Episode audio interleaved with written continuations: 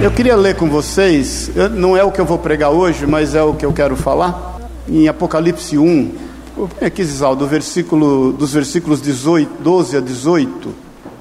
Apocalipse 1, 12 a 18. É, eu quero ler junto com vocês e depois vou dizer o porquê. E, inclusive, tem muito a ver com o que nós acabamos de cantar aqui. Amém? Bom dia, paz do Senhor.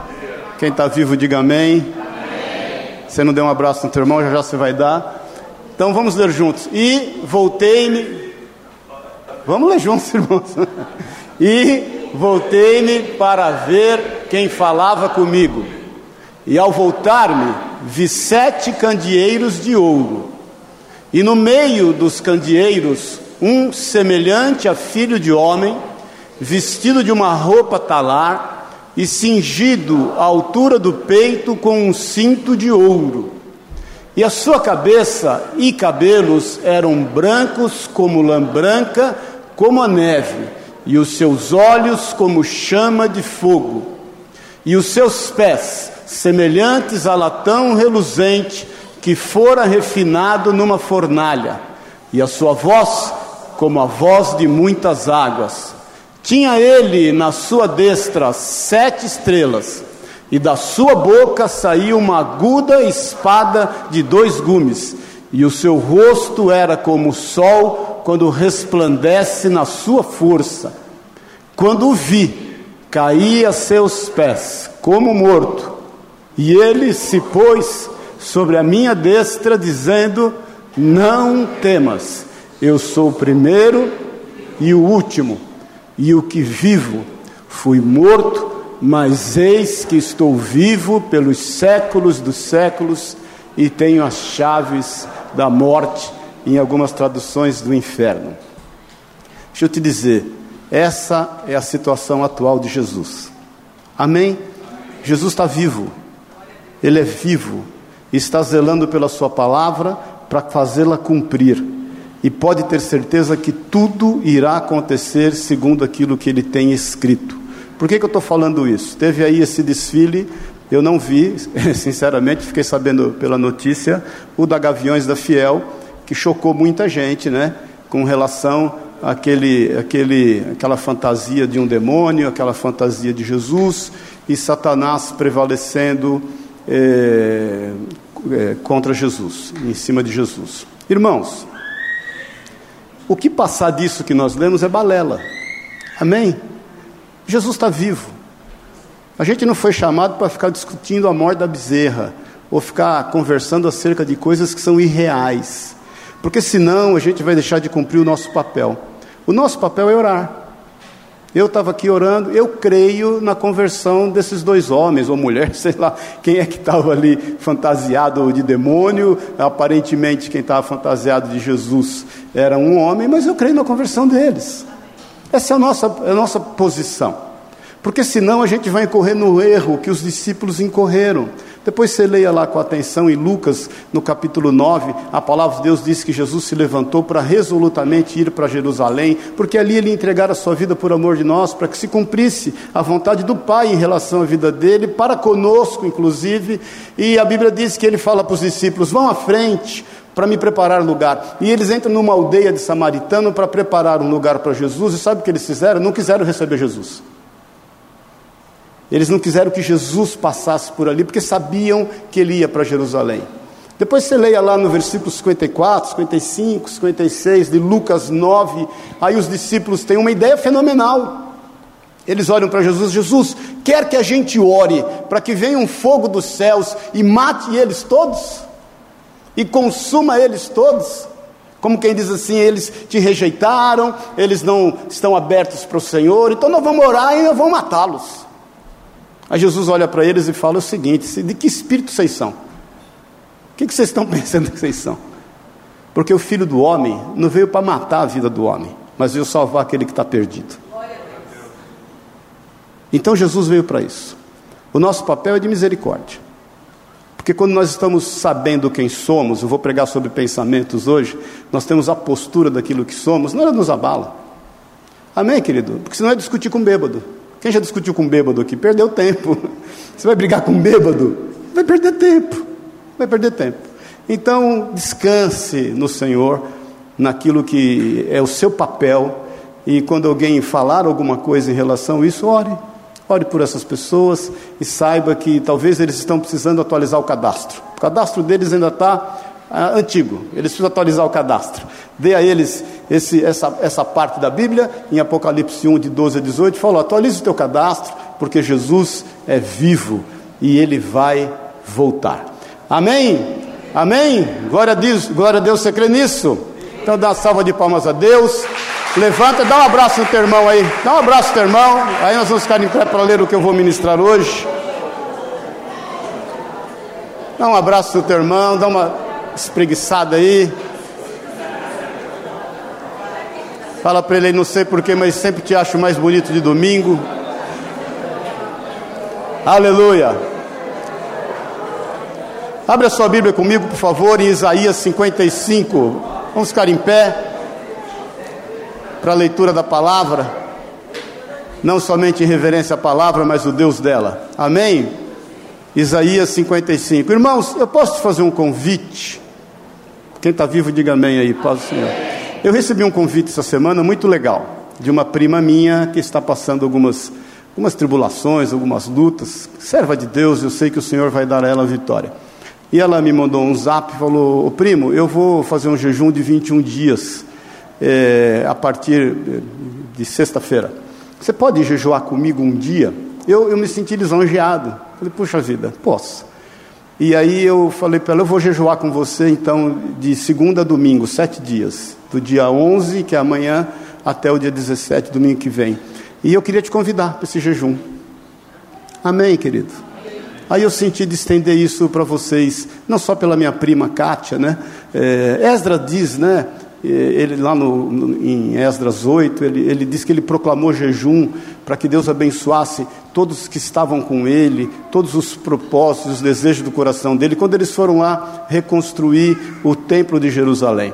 Então é pertinente, o jejum ele é extremamente importante para que a gente aquete a nossa alma, para que a gente aquete o nosso corpo e para que a gente dê lugar ao Espírito Santo de Deus na nossa vida, no nosso espírito. Então eu quero te convidar, se você se sentir à vontade para isso, a fazer um jejum. Eu vou fazer então um jejum essa semana, de, de amanhã até domingo que vem. Vou entregar aqui no domingo que vem esse jejum. E se você sentir no coração, eu quero que você também jejue. Amém? Eu vou estar orando por vocês também, colocando diante de Deus todos os propósitos mais íntimos do coração de cada um de vocês, porque eu sei que Deus certamente tem algo a fazer na tua vida. Amém? Aí você vai dizer: o que, que eu vou jejuar? Aquilo que te é importante. Eu sei o que eu vou entregar ao Senhor nessa semana. Então, aquilo que te é importante. Tem gente que não vive né, sem chocolate, tem outros que não vivem né, sem café, tem outros que não vivem sem WhatsApp. Né? Tem outros que não vivem, sei lá o que, não, não vivem sem jaca, tem que comer jaca todo dia. Aquilo que te é importante. Talvez a tua refeição pela manhã seja mais importante, talvez a do almoço, talvez a da janta, talvez aquele cafezinho da tarde. Não importa, o importa é a inteireza do seu coração. Amém? Então você está convidado, se Deus é, assim testificar no seu coração, vamos juntos nos encontrar essa semana no jejum nas regiões celestes, em nome de Jesus. Amém? Amém, Amém irmãos? Amém. Glória a Deus. Abre a sua Bíblia então, Isaías 55, eu vou ler três versículos. Versículo 6. Buscai o Senhor enquanto se pode achar, invocai-o enquanto está perto. Deixe o perverso o seu caminho e o iníquo os seus pensamentos. Converta-se ao Senhor, que se compadecerá dele e volte-se para o nosso Deus, porque é rico em perdoar. Porque os meus pensamentos não são os vossos pensamentos, nem os vossos caminhos, os meus caminhos, diz o Senhor. Amém? Vamos orar. Senhor, obrigado pela tua palavra, obrigado por tudo que já temos visto e ouvido aqui nesta manhã. Obrigado pela reunião dos santos, Pai. Obrigado porque o Senhor é cumpridor da Sua palavra e aqui está porque sabemos que o Senhor é fiel para cumpri-la. Por isso, em nome de Jesus, nós declaramos que desejamos mais de Ti. Fala aos nossos corações, como cantamos aqui, como lemos aqui, o Senhor é como espada de dois gumes que penetra em lugares, Pai, que são inatingíveis a qualquer um. Por isso, discerne o nosso espírito da nossa alma e tenha total liberdade de falar aos nossos corações. É o que nós te pedimos, nos traz revelação da tua vontade através da tua palavra. É o que nós pedimos em nome de Jesus. Nós rejeitamos e repreendemos o que não é teu e declaramos a liberdade do teu Espírito Santo em nós, em nome de Jesus. Amém e amém. Amém? Pode sentar-se. Irmãos, eu, eu, eu, tenho pregado sobre misericórdia e, e já preguei a misericórdia quando se manifesta por intermédio da compreensão do Senhor, por intermédio do propósito do Senhor e por intermédio do amor do Senhor. E eu quero falar com você nessa manhã a misericórdia quando se manifesta por intermédio da compaixão do Senhor, do carinho do Senhor em relação à nossa vida. O Senhor tem carinho conosco. Por isso que ele diz em Jeremias 29, 11, ele fala, eu é que sei, os pensamentos que tenho acerca de vós são pensamentos de paz, não de mal, para vos conceder aquilo que vocês têm buscado, aquilo que lhes é importante. Então, é, é, é muito muito importante a gente começar entendendo que o Senhor se preocupa, se preocupa entre aspas, porque Deus se ocupa e não se preocupa, Ele está atento àquilo que passa na nossa mente, aquilo que está nos nossos pensamentos. Nós vivemos uma carga de informações muito grande, irmãos. Hoje é o Omnichannel, né? Que já tem muita gente falado por aí, porque a pessoa está vendo televisão, ao mesmo tempo ela está no celular, ao mesmo tempo ela está acessando um aplicativo, ao mesmo tempo ela está falando com a mãe, com a sogra, com o pai, com o tio, com a esposa, e uma série de informações ao mesmo tempo que estão bombardeando a vida de todo mundo, a nossa mente. E você pode ter certeza, Provérbios 23, não precisa abrir, diz que aquilo que imagina sua alma, ele o é. Se nós somos o que comemos, nós também somos o que pensamos. Os pensamentos mudam toda uma, um, o físico, eles somatizam a nossa vida. Feche os seus olhos por um instante, fazer um, um teste aqui. Feche os seus olhos por um instante. Pensa comigo aqui que você está de frente à sua geladeira. Pensou na sua geladeira? Abre a sua geladeira e nessa geladeira tem um limão. Pega esse limão, põe em cima da pia, corta esse limão no meio. Cortou? Lambe ele agora. Olha para mim um pouquinho. O que, que aconteceu? Deu água na boca? Deu. Você consegue entender o como os pensamentos influenciam a nossa vida? Dá para perceber o como os pensamentos muitas vezes têm o poder de gerar em nós reações que a gente não espera, que a gente não contava, que nós não estávamos preparados. E se você fizer esse teste dez vezes por dia, dez vezes por dia, por mais preparado que você esteja, você vai sentir algo, algo na sua. É que nem aquele eu, só de pensar me dá aversão. E quando era pequeno, pegar o palito de sorvete, depois que ele terminava, e passar nos dentes assim. Tem alguns que têm aversão com giz na lousa, né? Quando você pensa no. Será que a gente não está atinando por aquilo que a gente tem permitido que tome posse da nossa mente? Quantas vezes a gente já falou sobre isso, né? E, e quantas vezes eu já te disse que a gente não pode impedir um passarinho voar sobre a nossa cabeça? É impossível, mas você pode impedir que ele faça ninho que ele pouse e que ele faça ninho, e que ele ali fique. Agora, se a gente não se aperceber o quanto isso influencia a nossa vida, o quanto isso pode ditar regras no nosso corpo, o quanto isso pode gerar enfermidades, até que ponto a gente vai estar à mercê dessa carga de informações que está no mundo, ditando regras para nós, fazendo de nós uma massa de manobra fazendo com que a gente esteja andando caladamente para um matadouro.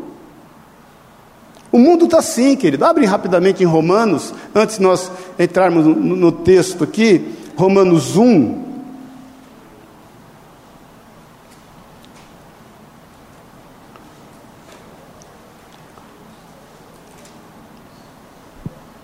No versículo 21, o mundo está assim, porquanto tendo conhecimento de Deus, versículo 21 de Romanos 1, não o glorificaram como Deus, nem lhe deram graças, antes se tornaram nulos em seus próprios raciocínios, obscurecendo-lhes o coração insensato, e inculcando-se por sábios, tornaram-se loucos.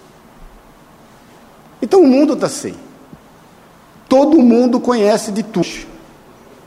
Sabe qual é o maior problema que tem para um médico hoje, quando ele vai fazer a anamnese com um paciente? O Google. É, eu sou um desses. Eu, quando vou no médico e ele me pede os exames, os exames ficam prontos, eu, antes de conversar com o médico, já vou no Google, vejo um por um. Quando ele me dá uma fórmula, eu vou no Google, vejo um por um. E esse nível de informação vai tomando conta da gente, o mundo está nessa situação, porque eles entendendo que são sábios, não estão percebendo que viraram loucos. A Bíblia diz né, que a letra mata, mas o espírito vivifica. Então a primeira coisa que eu quero que você entenda é que Jesus está preocupado com o que passa na nossa mente. Jesus está atento a isso. Se ele não estivesse atento a isso, não precisa abrir, mas em Lucas, no capítulo 7, a palavra de Deus diz que Jesus vinha andando e com ele vinha andando um grupo de pessoas felizes, alegres, festeiras, porque estavam andando ao lado de Jesus e vendo uma série de milagres, sinais, prodígios, maravilhas. os seus corações estavam cheios de esperanças, porque afinal de contas tudo poderia mudar na presença do Senhor Jesus. Mas Jesus vem e se depara com uma mulher que está enterrando seu filho. Ela só tinha um único filho, ela era uma viúva, só tinha um único filho de uma região chamada Naim. Está em Lucas 7, não precisa é, abrir agora, mas a palavra de Deus disse: quando Jesus se atém àquilo, eu fico imaginando que Jesus direto entrou na mente dela. O que estava na mente daquela mulher? O que ela estava pensando? Puxa vida, eu já sou viúva, a única esperança que eu tinha na vida, todos os meus sonhos, todos os meus projetos, todos os meus ideais, o motivo pelo qual eu acordava de manhã, o motivo pelo qual eu trabalhava, o motivo pelo qual eu buscava Deus, morreu, está aqui nessa esfinge, tá, vai ser enterrado. Jesus não fala nada. E a mulher menos ainda. Ela não abriu a boca vendo Jesus para dizer: Senhor, eu sei que o Senhor é o autor da vida, ressuscita meu filho. Ela não falou nada, ela não tinha forças para orar, porque muitas vezes os pensamentos tomam conta da gente, em função até da realidade que estamos vivendo, e a gente não vê nada ao nosso redor que não seja aquilo que os nossos olhos contemplam. Eu já falei para você que existe uma diferença muito grande entre realidade e verdade. Nem tudo que é real é verdadeiro, é real, mas não é verdade.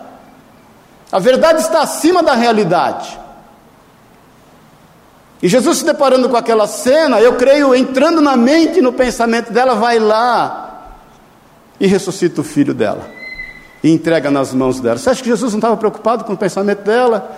Com aquilo que estava atormentando a vida dela. Um pouquinho mais para frente, em Lucas 9, conta uma história de um homem, nós já falamos várias vezes, chamado Jairo, um dos principais da sinagoga, que pede para que Jesus vá à sua casa, porque a sua filha de 12 anos está enferma, e é uma enfermidade séria. Jesus fala, eu vou, e o coração daquele homem se alegra, e de repente ele se depara com uma mulher que toca as vestes de Jesus, porque tinha um fluxo de sangue também de 12 anos. Aquela mulher é curada, Jesus para e discerne todas as coisas, os discípulos ficam discutindo, como é que Jesus está se preocupando aqui com quem tocou ele, todo mundo está tocando, Jesus falou, não, de mim saiu virtude, mas só que Jairo continuava lá na bucha, a filha continuava doente, quando Jesus resolveu aquela situação em relação à cura daquela mulher, Jesus seguiu para a casa de Jairo, quando ele está entrando na casa de Jairo, a Bíblia diz que Jairo ainda falando, Algumas pessoas se aproximam de Jairo e falam: Ó, oh, é o seguinte, não precisa incomodar mais Jesus. Não incomodes mais o mestre, porque a tua filha morreu. Aquilo é mais que um banho de água fria. Imagine a carga de pensamento, de sentimento. Se você passando a língua no limão, só de pensar, tua língua, tua boca fica cheia d'água, imagine alguém ouviu a notícia dessa. Não, não precisa mais falar com Jesus porque tua filha está morta. A Bíblia diz que imediatamente, imediatamente, Jesus não atinando a tais palavras, olha para Jairo e fala: Jairo, não temas, crê somente. Então, se você pensa que Jesus não está atento ao que passa na tua mente, você está enganado. Adão e Eva, quando pecaram, E eles saíram da presença do Senhor. É como se o sinal do celular deles tivesse caído. Jesus está do outro lado falando: alô, alô, Adão, Adão, Adão, Eva. O sinal ficou ruim. Jesus, o Senhor percebeu. Eles saíram da presença do Senhor. Lhe caiu os semblantes.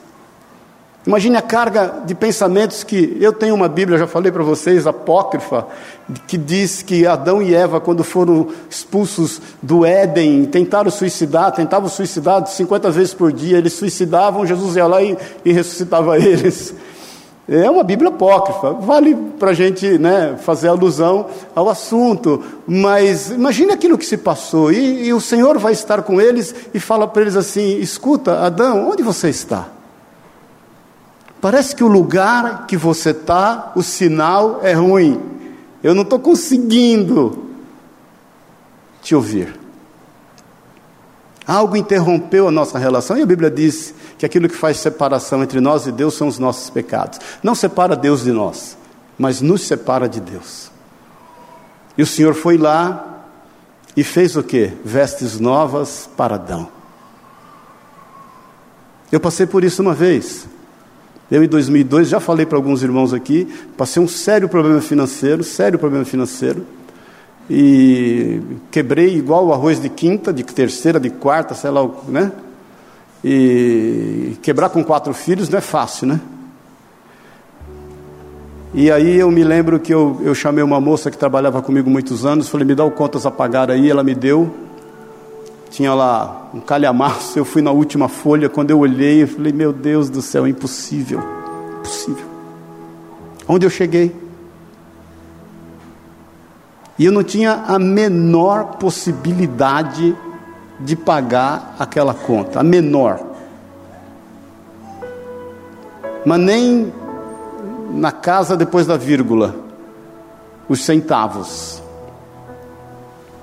E aí me deu um sentimento de desespero, desespero. Aquele desespero de começar a chorar. E aí eu pensei assim, e eu vou te falar, irmãos, eu na igreja, já pastor, tudo certinho, agora é o caso dizimista, ofertante, tudo certinho, não estava. Deus quis me pôr no deserto. E eu sei a finalidade daquilo que aconteceu e foi bênção para a minha vida. Mas enfim, só que naquele momento uma carga de sentimentos, de emoções, de pensamentos tomou conta de mim, porque você começa a pensar, e agora? E o filho A, e o filho B, o filho C, o filho D, e em casa como é que vai fazer, e as contas, como é que vai ser, e por onde eu começo? E aí me deu aquele desespero, eu comecei a chorar, chorar, chorar, e pensei assim: vou levantar, vou botar a cabeça na parede. Literalmente, foi o sentimento que eu tive. Vou bater a cabeça na parede. O porquê eu não sei. Sei que quando eu estava para levantar, o Senhor apareceu. Eu vi Jesus três vezes. Foi a terceira vez que eu vi Jesus. Ele pôs a mão no meu ombro e falou assim: Calma, calma. Eu lembrei que eu podia respirar, porque nem respirando eu estava. Porque os pensamentos, quando eles tomam conta da gente, a gente esquece o que sabe. Caso de Pedro afundando nas águas. Esqueceu que sabia nadar. E está morrendo afogado, gente.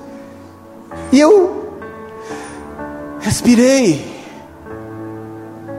E o meu coração ficou calmo. E eu, como sempre fui um cara curioso, eu fui na última página de novo o número continuava igual, não mudou nada. Devendo a mesma coisa, mas olhando a dívida e a dificuldade de uma forma diferente. Então, Jesus, você pode ter certeza que Ele está extremamente ligado em relação ao que tem tomado a tua mente aquilo que quer fazer morada na tua vida, aquilo que quer gerar em você o que não é a vontade dEle. Ele sabe disso. E voltando para o texto de Isaías, lá no versículo 6, Isaías nos faz um convite em relação a esses sentimentos, pensamentos que muitas vezes tomam conta de nós, que muitas vezes norteiam os nossos passos, que muitas vezes colocam como se fossem rédeas nos, nos, diante dos nossos olhos, que geram um jugo. Isaías nos faz um convite para que, em meio a isso tudo, ele fala no versículo 6: busque o Senhor, enquanto se pode achar, invocai-o enquanto está perto. Deixe o perverso o seu caminho, iníquo os seus pensamentos, converta-se ao Senhor, que se compadecerá dele, e volte-se para o nosso Deus, porque Ele é rico em perdoar, porque os meus pensamentos não são os vossos pensamentos, nem os vossos caminhos, nem os, os, os vossos caminhos, os meus caminhos, diz o Senhor. O convite de Isaías é o arrependimento. O convite de Isaías é ter noção daquilo que nós entendemos que fizemos errado, aquilo que eventualmente estamos colhendo em função daquilo que plantamos. O convite de Isaías é para que a gente volte à nossa realidade, para que a gente tenha discernimento acerca de todas as coisas, para que a gente tenha ousadia de encarar os nossos problemas gerados por nós mesmos. O convite de Isaías é buscar o Senhor, para que em face essa busca a gente possa acordar para a vida. E não ser mais norteado pelas consequências dos nossos erros e os pensamentos que tanto atordoam e que nos escravizam, o espírito de acusação, e você sabe que o acusador é Satanás que quer condenar, que quer acusar, que quer incitar, que quer lançar dados inflamados do maligno na nossa mente, contagiando o nosso coração. Então a primeira coisa é nós tomarmos pé da situação. Senhor, eis-me aqui, eu quero te buscar, eu quero entender no meu coração que de ti procede todas as coisas e que nenhum fio de cabelo cai da minha cabeça sem que o Senhor saiba ou consinta. Eu quero declarar a tua palavra, que ainda que eu passe pelo vale da sombra da morte, o teu, cavalo, o teu cajado e me consolam. Porque tu estás comigo. A tua vara e o teu cajado, me fugiu a palavra, me consolam. Porque tu estás comigo. Então, o primeiro convite é o arrependimento, porque o arrependimento ele vai gerar uma disposição mental diferente na nossa vida.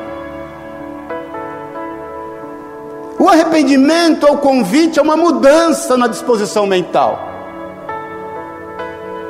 O arrependimento é um convite a olhar de forma diferente a vida que temos vivido. O arrependimento é um convite a ter uma mudança na disposição mental e viver de forma diferente aquilo que temos vivido, administrar de forma diferente aquilo que temos passado, a colheita que temos tido. Amém, irmão? Bom dia, paz do Senhor. Esse é o convite de Isaías. Porque Deus se importa com os nossos pensamentos. Deus sabe o quanto muitas vezes esses pensamentos têm assolado a nossa vida de forma tal que nós entendemos que todo mundo está contra nós, até Deus. E nos esquecemos quando a palavra de Deus diz que todas as coisas cooperam, em outras traduções, concorrem conjuntamente para o bem. Para o bem daqueles que amam a Deus. Então, uma, uma mudança na nossa disposição mental muda os nossos valores, muda a forma de nós encararmos a vida, muda os nossos projetos. É quando você lê na palavra que Paulo diz: Não mais eu vivo, mas Cristo vive em mim. Para mim, o morrer é lucro, o viver é Cristo. É uma disposição mental de mudanças. E Paulo sabia expressar isso muito bem. Então, abre por favor em Filipenses no capítulo 4. Nós gostamos muito desse, desse trecho. Paulo está escrevendo aos Filipenses, ele está preso em Roma, o ano é o ano de 63, ele já está no fim da sua vida, ele sabe aquilo que lhe espera, e ele continuamente escreve carta aos irmãos, trazendo a eles uma palavra de esperança. Não era fácil ser cristão naquele momento, não era fácil administrar os pensamentos naquele momento, não era fácil passar o que todos estavam passando, mas ele preso em Roma, ele escreve no versículo 4. Quem achou, diga amém. Alegrai-vos sempre no Senhor. Outra vez digo, alegrai-vos. Veja bem, ele não está escrevendo lá do Walt Disney, da, Disney, ele não está escrevendo numa mesa farta, é de uma prisão. Porque, embora preso fisicamente, ele era livre espiritualmente e emocionalmente. Está cheio de gente livre fisicamente e presa emocional e espiritualmente, por conta dos seus pensamentos. E ele diz assim: seja a vossa moderação conhecida de todos os homens. Olha aqui para mim, nós temos sido moderados. Quando a notícia chega aos nossos ouvidos, toma conta da nossa mente, nós temos tido controle? Ou nós vemos alguém se fantasiar de demônio, se fantasiar de Jesus, a gente já quer orar para descer fogo e matar todo mundo? ou quando seu filho te decepciona, ou quando teu pai e tua mãe de repente não fez aquilo que deveria, ou quando no trabalho você se depara com a notícia difícil, ou quando o teu chefe está cada vez pior, por mais que você ora, pior ele fica, ou ao contrário, o teu empregado, ou tua esposa, o teu esposo, e se ora para ele não roncar, ele agora passou até a apneia, aquele infeliz.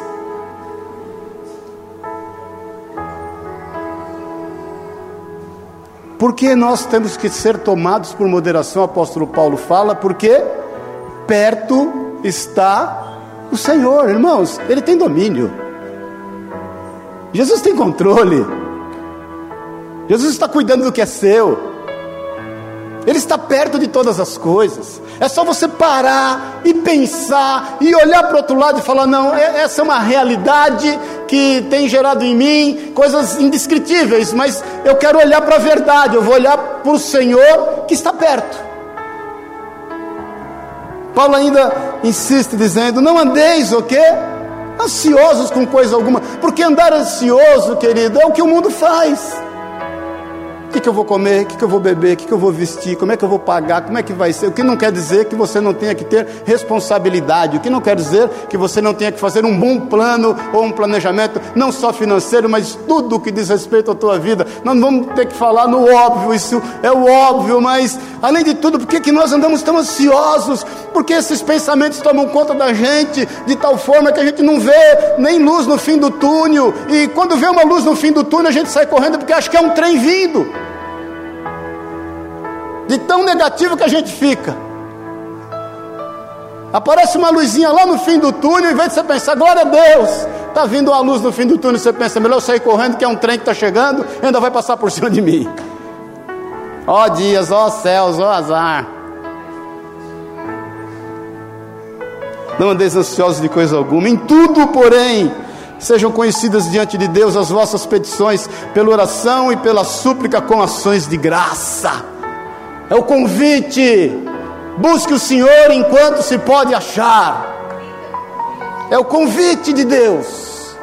É o desejo do Senhor Jesus. Então tudo seja conhecido diante do Senhor com orações, com súplicas e com ações de graça. Sabe o que é com ações de graça? É você agir conforme aquilo que você passa a crer.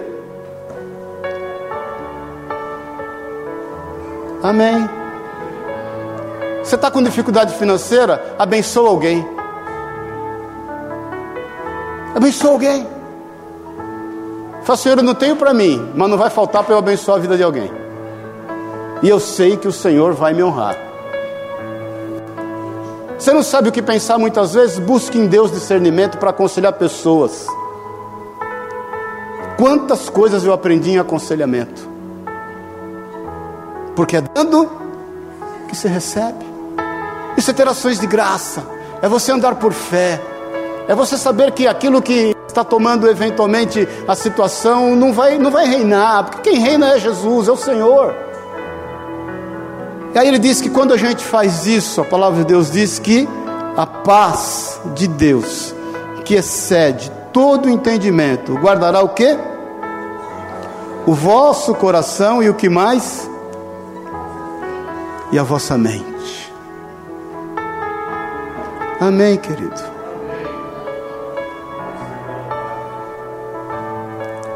O que é que tem tomado conta da tua mente? O que é que tem te tirado sono, te tirado o apetite, te tirado a motivação? Muitas vezes você está parado olhando para uma porta que fechou chorando e tem 80 portas de cada lado abertas e você não está vendo. Qual tem sido sua disposição mental? Irmãos, qualquer livro de neurociência, isso é ciência, viu? Não é PLN, não. PNL.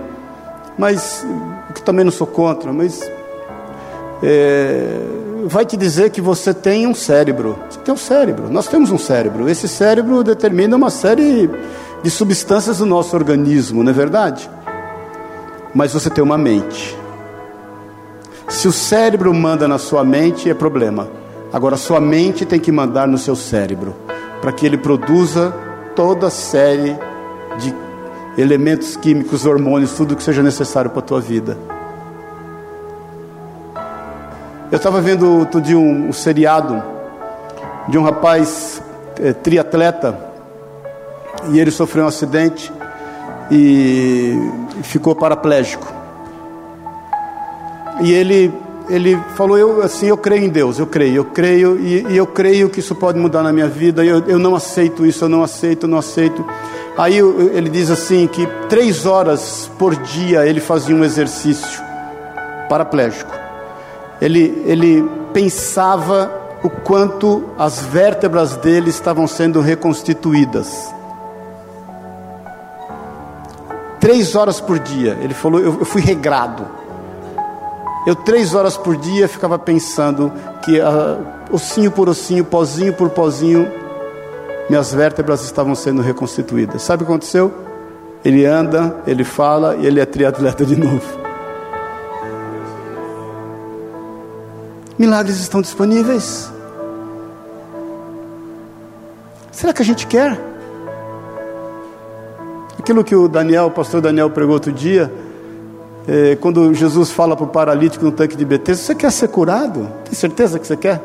Porque, olha, você vai ser curado, tua vida vai mudar. Você vai ter que começar a trabalhar, ninguém vai ter dó de você mais, ninguém vai ficar te carregando, ninguém vai ficar te consolando. Você vai ter que se virar na vida. Só vai andar, agora é o caso, com as próprias pernas. Você quer mesmo? E ele falou: Eu quero.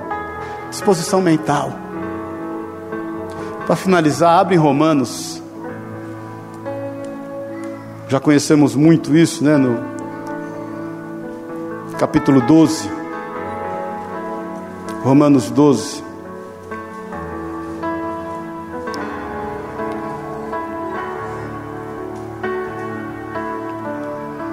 Amém? Versículo 1 diz assim: Paulo está falando assim, pelo amor de Deus. Paulo está falando, pelo amor de Deus.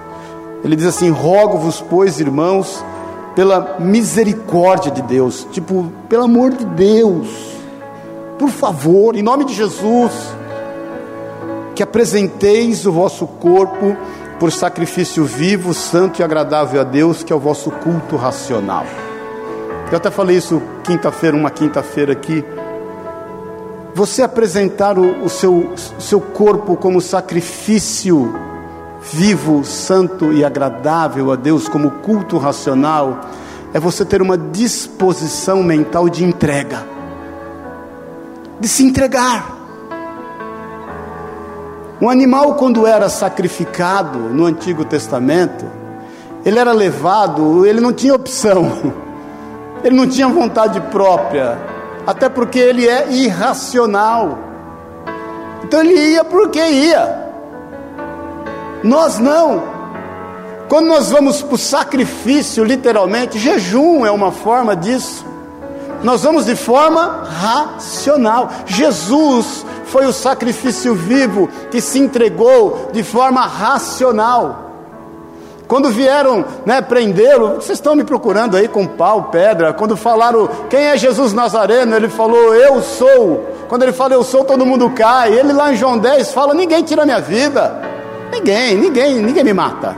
Eu é que a entrego por livre e espontânea vontade. E Deus, o Pai, me deu autoridade para entregá-la e tomá-la de volta. É racional. É ato pensado. Não é assim, ah, não tenho o que fazer, vou entregar minha vida para o Senhor. Não tenho o que fazer, vou fazer um jejum para distrair. É racional. Então Paulo roga, ele apela para que a gente entregue o nosso corpo, para que a gente domine a nossa mente de forma racional. Senhor, esse pensamento sai que ele não me pertence. Sai deste corpo porque não te pertence. É racional, eu não, eu não aceito isso eu não aceito essa sugestão, eu não aceito esse pensamento, eu não aceito essa realidade. Eu não aceito a minha boca proferir essa realidade, porque irmão, quando você profere com a sua boca, você gera autoridade. A palavra tem poder. Por isso que Satanás é astuto. A forma dele conquistar autoridade nesta terra através dos nossos lábios. A gente vai falando, a gente vai amaldiçoando, a gente vai maldizendo, a gente vai eh, determinando algumas situações acerca da nossa vida, declarando derrota. Tudo começou no na disposição mental. Então Paulo apela: faça um sacrifício vivo, santo e agradável a Deus porque isso é racional, isso é o vosso culto racional, e não vos conformeis com este século. Não tome a forma deste século, mas transformai-vos pela renovação da vossa mente, para que você experimente qual seja boa, agradável e perfeita vontade de Deus. É a viúva de Naim que aceita a palavra e tem o seu filho vivo nas suas mãos. É Jairo que, naquele momento, tomado por uma carga emocional forte, por uma série de pensamentos, ele não temas, crer somente, não temas, crer somente, não temas, crer somente, não temas, crer somente. E ele vai para casa, não temas, crer somente. E as pessoas estão chorando, não temas, crer somente. E ele pede Jesus para que Jairo, a esposa, Pedro, Tiago, João, entre no quarto da menina, não temas, crer somente. E as pessoas começam a rir. Quando Jesus fala, ela não morreu, mas dorme. E as pessoas rindo, e Jairo, não temas, crer somente. E Jairo, vendo tudo aquilo, se depara com a filha morta, não temas mas crê somente.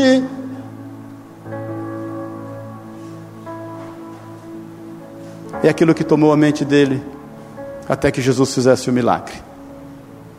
Talvez aquela meia hora, uma hora, não sei quanto tempo ele estava distante da sua casa, talvez aqueles dez minutos tenham sido extremamente desafiadores, mas não temas, crê somente.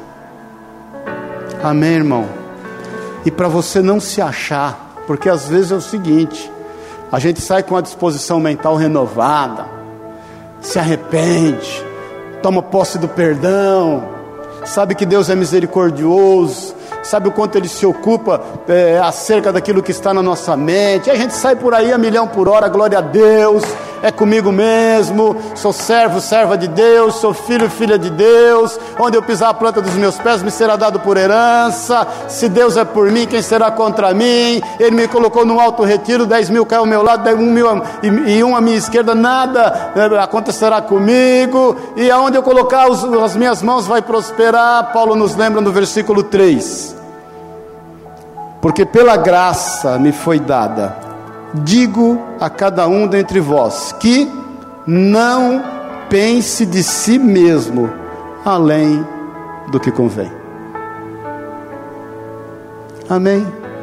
Então não se ache.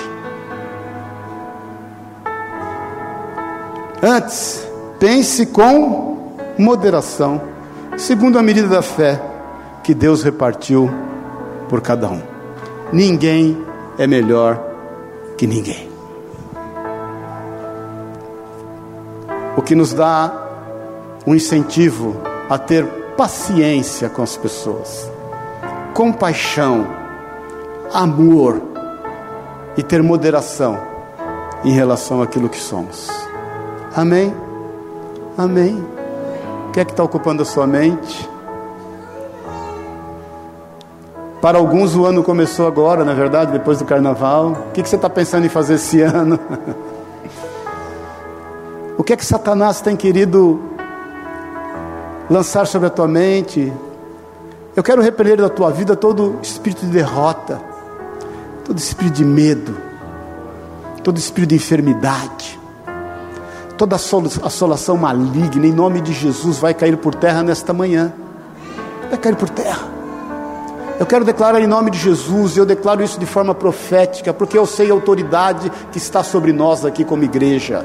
Eu sei que Jesus está aqui, o mesmo Jesus que foi lá e, e ressuscitou o filho da viúva de Naim, o mesmo Jesus que ressuscitou o, a filha de Jairo, o mesmo Jesus que um dia tocou o meu ombro e falou: calma, calma, o mesmo Jesus está aqui para pôr, pôr em ordem a sua vida, para pôr em ordem os teus pensamentos, para te fazer enxergar definitivamente aquilo que é verdadeiro, que está acima daquilo que é real. Por quê? Porque perto está o Senhor. Amém. Vamos ficar em pé em nome de Jesus. Hoje é ceia. E nós vamos celebrar esta ceia na certeza do que nós lemos lá em Apocalipse 1, que Jesus está vivo e de que ele vai voltar. Mas antes de celebrar esta ceia, eu quero declarar que sobre a tua vida, tudo que não procede de Deus vai cair por terra nesta manhã. Todo pensamento maligno que um dia alcançou morada na tua mente vai cair por terra nesta manhã, em nome de Jesus. Tudo que tem gerado em você ansiedade, tristeza, dor, lamento, por mais que você possa me dizer, não, mas isso já me contaminou inteiro, vai cair por terra em nome de Jesus. Você não está pior que Lázaro. Lázaro já estava quatro dias morto. Quando Jesus falou, me leve até lá. A irmã de Lázaro falou: Senhor, já tem quatro dias, eu acho que o cheiro não está bom.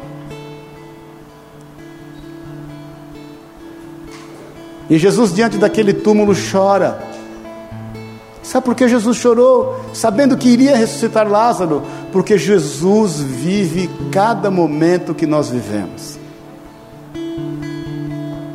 Jesus sabia que as irmãs de Lázaro e as pessoas que o amavam estavam chorando a sua morte. Por mais que ele sabia que iria ressuscitá-lo, ele estava vivendo o momento daquela dor. Não pense você que Jesus não vive a sua dor.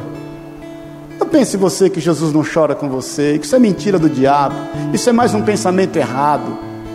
Por mais que ele saiba que ele vai te prosperar, por mais que ele saiba que ele vai te honrar, por mais que ele saiba o quanto ele vai fazer na tua vida, por mais que ele saiba que ele é fiel, e se ele foi fiel no começo, ele é fiel até o final, porque aquele que começou a boa obra vai terminá-la, por mais que ele saiba que é, naquela esquina ali você vai, você vai encontrar um pote de ouro e que hoje você está devendo as calças, mas ele está chorando enquanto você está devendo as calças.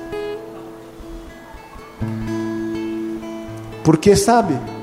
Porque Ele é o socorro bem presente na hora da angústia e no tempo da tribulação.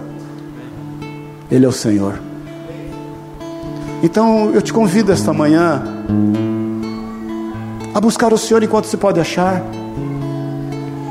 a se arrepender dos desígnios da sua vida, a se arrepender verdadeiramente, falar: Senhor, eu, eu que tenho andado para cima e para baixo correndo para resolver os meus, meus problemas. Eu que tenho tido essa disposição mental de estar ansioso, de querer fazer tudo do meu jeito, na minha força, na força do meu braço. Eu quero hoje, agora, nesse instante, parar e me render, me render. Quero me render. Eu quero me render ao seu domínio, Jesus, ao seu reino. Quando você se rende, você entrega suas armas. Você se dispõe a estar debaixo do poderio desse rei, para servir esse reino. Esse é o convite de Jesus para nós essa manhã. Ele está aqui. Ele está presente nesse local. Então, na liberdade, feche os teus olhos. Rabachoria canta lamanai. Espírito Santo de Deus. Sabemos, Deus, que o Senhor está no nosso meio, Jesus. Sabemos, Senhor, mais do que vemos, nós percebemos, Senhor o Senhor não é alguém de que nós possamos ver, o Senhor é alguém que nós percebemos no nosso meio. Sabemos, Jesus, que o Senhor está aqui, sabemos, Espírito Santo, que o Senhor habita no coração, na vida de cada um que está aqui. Sabemos, Deus, que existem muitas coisas dentro de nós que nesta manhã precisam cair por terra. Muitas situações e mentiras que se tornaram certezas, Pai. Como o mundo mesmo diz, Senhor, que uma mentira contada muitas vezes se torna uma verdade, mas nós queremos repreender essa afirmação mentirosa, porque o Senhor é a verdade, o Senhor é o caminho que nos conduz a uma verdade e que nos leva a uma vida. Jesus, eu sei que o Senhor está aqui, nós percebemos o Senhor no nosso meio, Tu sabes, Deus, o que está passando no coração, na mente de cada um de nós aqui nesta manhã. Tu sabes, Deus, o que precisa ser colocado no seu devido lugar. Por isso, em nome de Jesus, traz, Senhor, ressurreição em áreas mortas da nossa mente. Vivifica a esperança, Senhor. Ressuscita a esperança. Ressuscita a certeza de que o Senhor está no controle de todas as coisas. Ressuscita a convicção de que o Senhor tem domínio e que todas as coisas cooperam para o nosso bem. Ressuscita a esperança, Senhor, a esperança de que um dia e uma hora melhor nos espera Ressuscita, Senhor, a esperança de que na Sua palavra essas pessoas que estão ao nosso redor serão transformadas, restauradas, se converterão a Ti, ainda que elas possam estar fazendo as atrocidades que estejam. Nós cremos no Senhor. Traz ressurreição na fé. Senhor, a fé que um dia foi confiada aos santos. Senhor, ressuscita nesta manhã. Ressuscita, eu te peço o primeiro amor. Traz ressurreição do primeiro amor. Na esperança e na certeza de que todos podem alcançar a promessa. Senhor, em nome de Jesus, em nome de Jesus, em nome de Jesus, muda a nossa disposição mental. Em nome de Jesus.